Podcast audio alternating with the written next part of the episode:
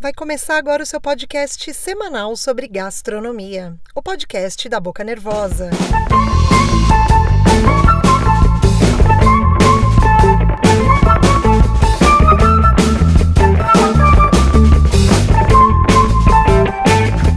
Querido ouvinte faminto. Bora falar sobre comidas que vão curar essa ressaca carnavalesca? Todo bom brasileiro sabe que o carnaval acabou oficialmente, mas que ainda nesse próximo final de semana tem blocos e festas rolando por aí. Então, é sempre tempo de se preparar e saber o que e onde comer antes ou depois da folia. Se você chegou agora, eu sou a Tamiris Roxo, a tal da arroba Boca Nervosa com dois Cs lá no Instagram, e esse é o 21 primeiro episódio desse seu podcast Comilão. E para começar esse falatório, eu vou te contar como é que surgiu o carnaval. Senta que lá vem a história.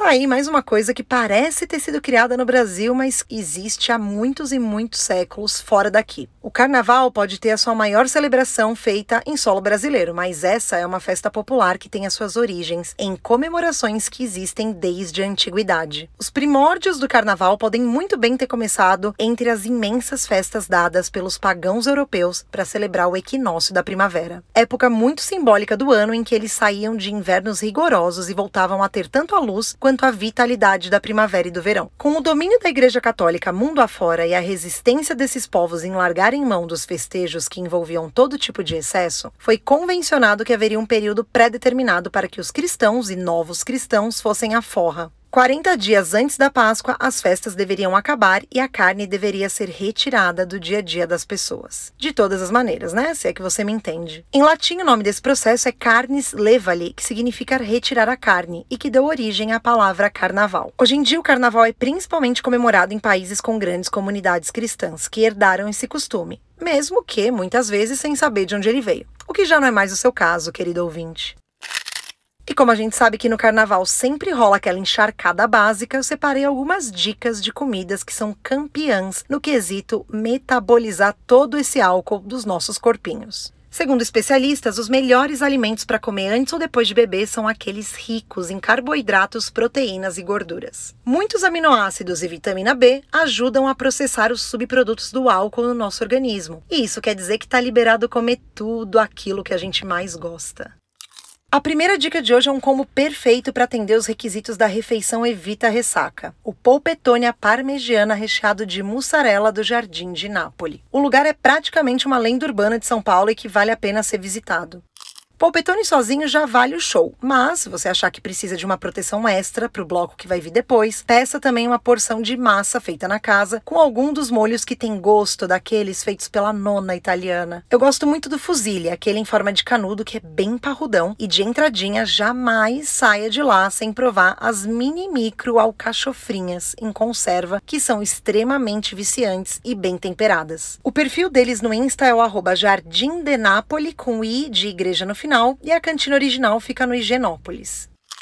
A segunda dica de hoje é o indecente pão na chapa com muito requeijão e cogumelos da Santo Pão, que também leva nota 10 na combinação de proteínas com gordura e carbs que a sua ressaca precisa para deixar de existir. Parece ser só um petisco, né? Mas essa belezinha vale por uma refeição completa de tão potente que é. De quebra, você ainda pode encerrar com o bolo que eu mais amo por lá e foi citado no último episódio onde eu conto quais sobremesas merecem que você saia de casa para conhecer. Para ver a cara de tudo isso, passa lá no arroba sto.pão no Insta.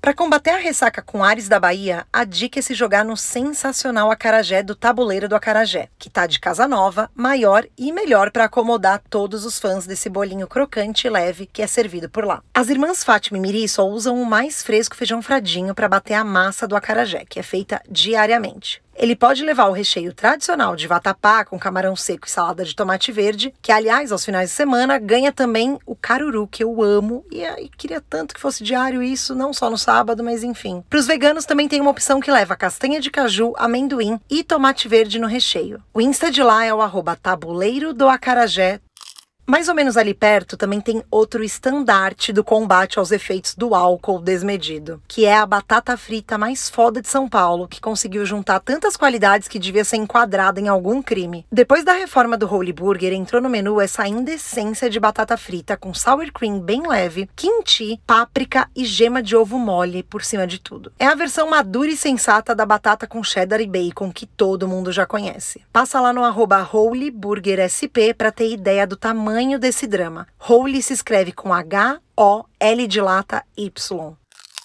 E a última dica de hoje é para quem for aproveitar os últimos blocos carnavalescos por Pinheiros porque é lá que tem a coxinha crocante, super recheada de costela desfiadinha no jesuíno brilhante. A casa é especializada em comida do sertão do Rio Grande do Norte e da Paraíba e tem uma das melhores carnes de sol que eu já provei em São Paulo. Se você não conseguir chegar até Pinheiros, não tem problema. Agora eles têm um delivery que atende pelo nome de O Baiãozinho. O perfil deles no Insta é o arroba jesuíno brilhante, tudo junto, e do delivery é o arroba O Baiãozinho.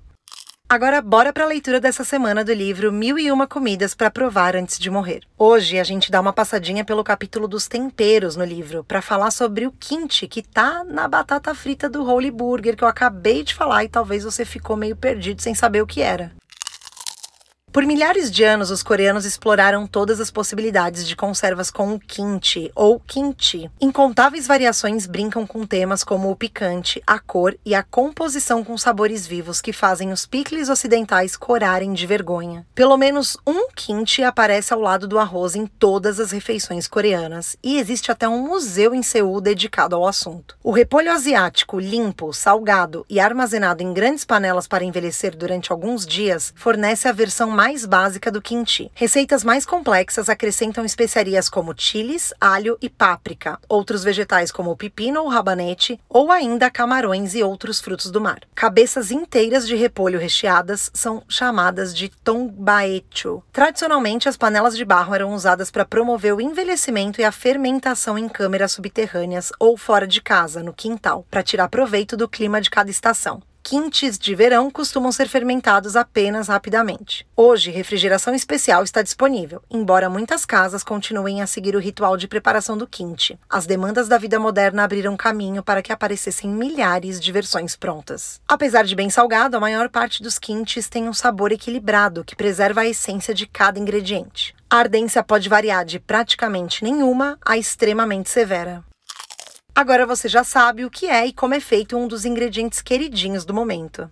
E aí, as lombrigas já estão saltitando bem carnavalescas aí dentro e você já sabe qual dessas dicas vai conhecer primeiro? Se você tem comentário sobre esse episódio que tá terminando agora, me manda um e-mail lá no bocanervosa.gmail.com pra gente bater esse papo. Ou passa lá no arroba bocanervosa com dois Cs no Insta e deixa suas sugestões pros próximos episódios. Ah, e se você tá curtindo esse podcast e ainda não foi lá no Apple ou Google Podcasts deixar sua avaliação, corre lá, porque é o seu review que ajuda a ranquear esse falatório aqui e aí outras pessoas passam a escutar ele também. Esse seu podcast semanal sobre gastronomia também está disponível gratuitamente no Spotify e no Deezer.